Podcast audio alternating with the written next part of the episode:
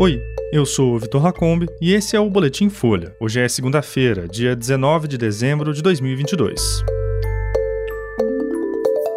A Argentina vence França nos pênaltis e é tricampeã na Copa do Mundo do Catar. Cabral vai cumprir prisão domiciliar em apartamento da família em Copacabana. E Lula vai ter 37 ministérios com divisão do planejamento e recriação da pesca.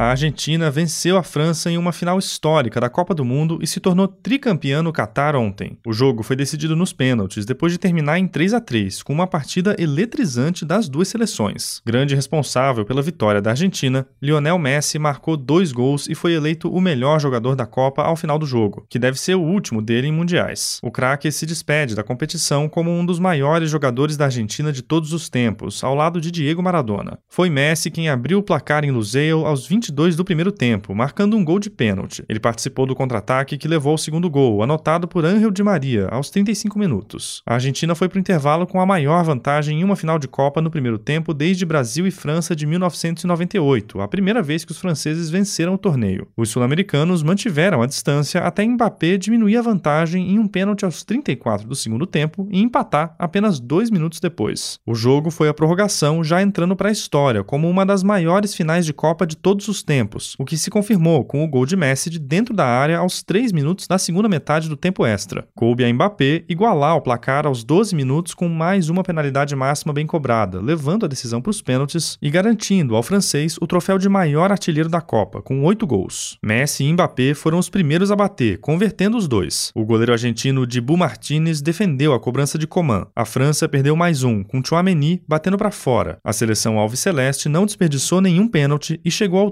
tricampeonato com um gol do lateral direito Montiel. Com o resultado, a Argentina é o primeiro país sul-americano a ganhar o torneio desde a vitória do Brasil em 2002. Os argentinos também quebraram um jejum de 36 anos sem títulos. O último tinha sido em 1986, conquistado com Maradona.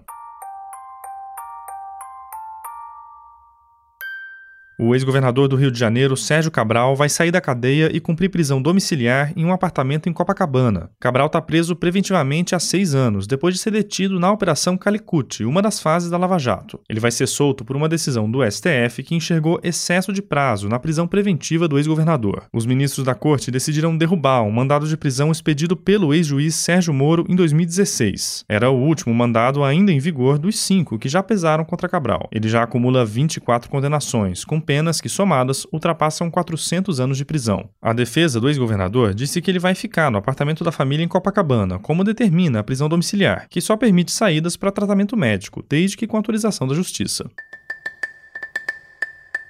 E o governador da Bahia e futuro ministro da Casa Civil, Rui Costa, do PT, disse no sábado que o governo Lula vai ter 37 ministérios. A lista ainda não foi divulgada. Costa confirmou à imprensa a recriação da pasta da pesca. O Ministério da Economia vai ser fatiado em Fazenda, Indústria e Comércio e Planejamento. Já o atual Ministério da Infraestrutura vai ser dividido em dois: um para tratar de transportes e outro para portos e aeroportos. O futuro chefe da Casa Civil também disse que a nova gestão vai ter um Ministério dos Povos Originários, outro para esportes e um para as mulheres. Ele ainda mencionou a criação do Ministério das Cidades a partir do desdobramento da pasta do Desenvolvimento Regional. Rui Costa afirmou que a escolha dos ministros não vai ser afetada pela negociação da PEC da transição com a Câmara. O presidente da Casa, o deputado Arthur Lira, do PP, teria sinalizado que pode facilitar a aprovação do projeto se conseguir emplacar aliados no primeiro escalão escalão do futuro governo. Uma das áreas que o parlamentar cobiça é o Ministério de Minas e Energia.